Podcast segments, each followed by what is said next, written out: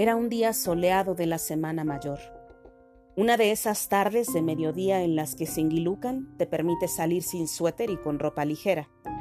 Como familia habíamos acordado acudir al Panteón Municipal para llevar flores a nuestros muertos, además de darles mantenimiento a sus tumbas retirando la hierba crecida a su alrededor, pintar la herrería que tantas veces usamos para jugar cuando estaba almacenada en el jardín, la misma herrería que ahora rodea la última morada de doña Eulalia.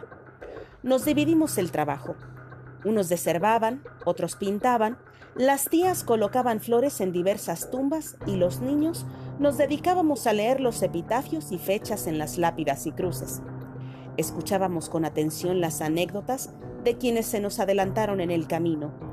Fuimos testigos nuevamente de la nostalgia en la voz de mi abuelo, describiendo sin certeza la ubicación de la tumba de su madre, que como referencia solo se sabe del árbol a mano izquierda a la entrada del cementerio.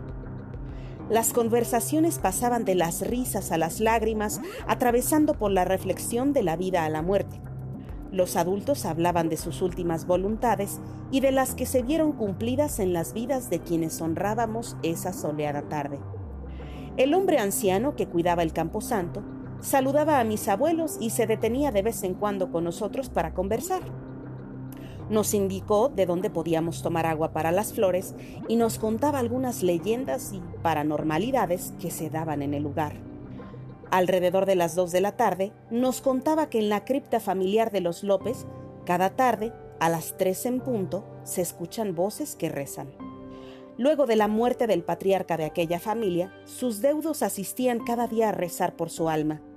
Hijos, nietos y amigos cercanos se congregaban dentro de la cripta para elevar las plegarias hasta que el dolor se hizo menos.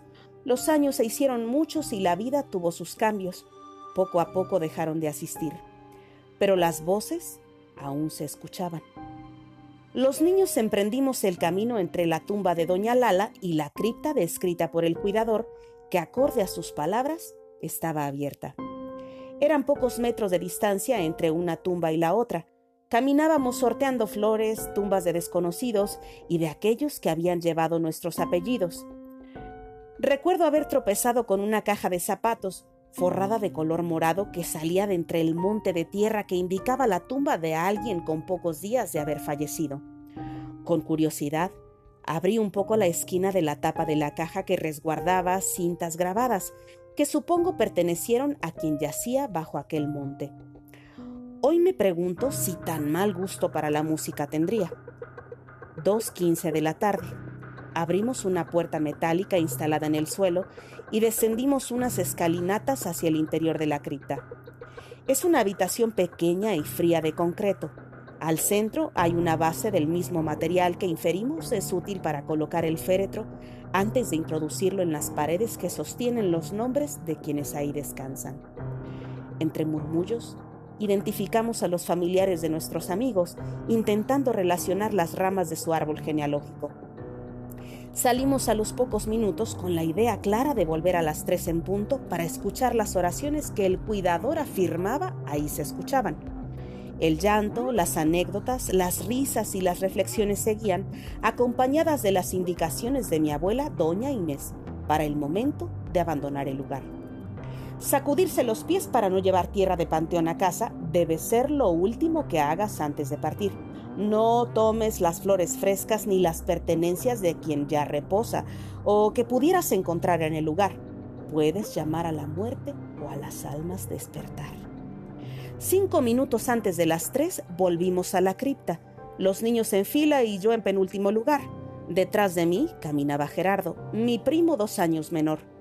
En el trayecto siguiendo a los demás, decidí voltear y vi que él ya volvía abortando la misión de comprobar la leyenda de las voces. ¿Quién soy yo para ir en último lugar? Del cuidador del cementerio no tengo por qué dudar. Di la media vuelta y detrás de mi primo me dispuse a regresar. Los demás entraron a la cripta. Hasta hoy no sé si algo lograron escuchar. Después de varios minutos nos encontrábamos todos sentados alrededor de la tumba y la herrería pintada.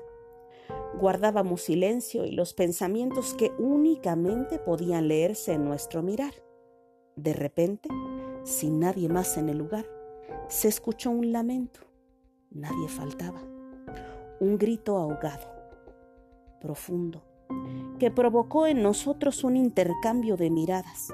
Sin alguna palabra, en cuestión de pocos segundos teníamos la piel pálida y enchinada, los vellos de punta y los ojos bien abiertos.